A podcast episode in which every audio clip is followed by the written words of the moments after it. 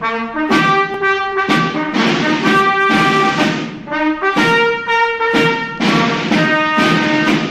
levanta en el mástil mi bandera, como un sol entre cefiros y trinos. ¡Ah, qué bonita es mi bandera! ¿Sabes de dónde viene?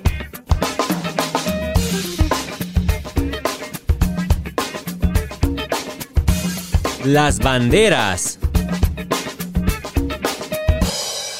¿De dónde viene? Una forma de diferenciarnos entre personas de distintos lugares del mundo es por nuestras banderas. Son únicas y aunque algunas se vean similares, su símbolo patrio las diferencia entre sí. Por ejemplo, la mexicana se distingue de la bandera italiana porque nosotros tenemos como escudo un águila devorando una serpiente. Sin embargo, muchas banderas han ido cambiando con el tiempo. Pero, ¿de dónde vienen? ¿De dónde vienen? Las primeras banderas de las que se tiene registro fueron hechas en China y la India. La más antigua es la que se usó en la dinastía Zhou en el año 660 a.C. En Europa las primeras banderas solían tener el símbolo heráldico de los reyes y los nobles. También se usaban en los escudos de los caballeros o en la vajilla. Pero estas banderas tenían como objetivo definir qué territorio, personas o fortalezas estaban bajo el dominio del rey. El concepto de la bandera deja de utilizarse como marca en los siglos XVIII y XIX gracias al movimiento de la Ilustración. La ilustración fue un movimiento cultural e intelectual primordialmente europeo de mediados del siglo XVIII que inspiró profundos cambios culturales y sociales y buscaba disipar las tinieblas de la ignorancia de la humanidad mediante las luces del conocimiento y la razón. Es en este periodo donde se empieza a desarrollar el concepto de nacionalidad, algo que iba más allá del gobernante. Entonces la bandera pasó a ser parte de los ciudadanos, pero elegir una bandera dependía de varios factores. Por ejemplo, se tenía que convencer a los gobernantes de la época que aún querían conservar símbolos pasados. Otra de las razones por las que se empezaron a usar banderas fue por uso militar.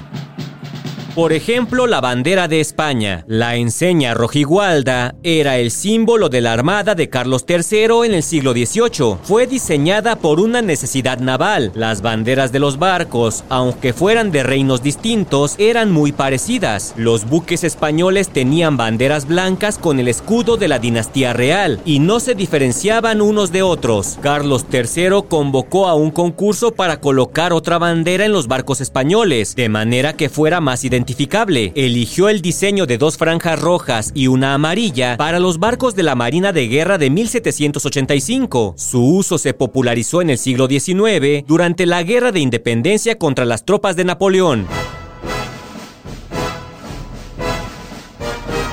La mayoría de las banderas han evolucionado con el tiempo. La bandera más antigua es la del país de Dinamarca, que tiene poco más de 800 años, mientras que la gran mayoría de las banderas de Latinoamérica también han cambiado. Esto es porque en el pasado eran colonias de potencias europeas. Es por eso que los estandartes actuales de América buscan romper con ese pasado colonial. Actualmente la bandera más joven del mundo es la de Sudán del Sur. Las banderas que se consideran como unas de las más bonitas del mundo son las de México, Perú y Guatemala. En México, el 24 de febrero se festeja el Día de la Bandera. ¿Sabes cuántos años tiene? Pues en 1821 se presentó la primera bandera tricolor y su modificación más reciente fue en 1968. Saca cuentas, ¿a poco no es la más bonita? ¿De dónde viene?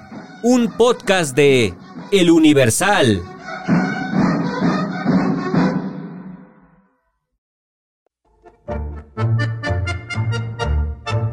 Vos sos un pelotudo.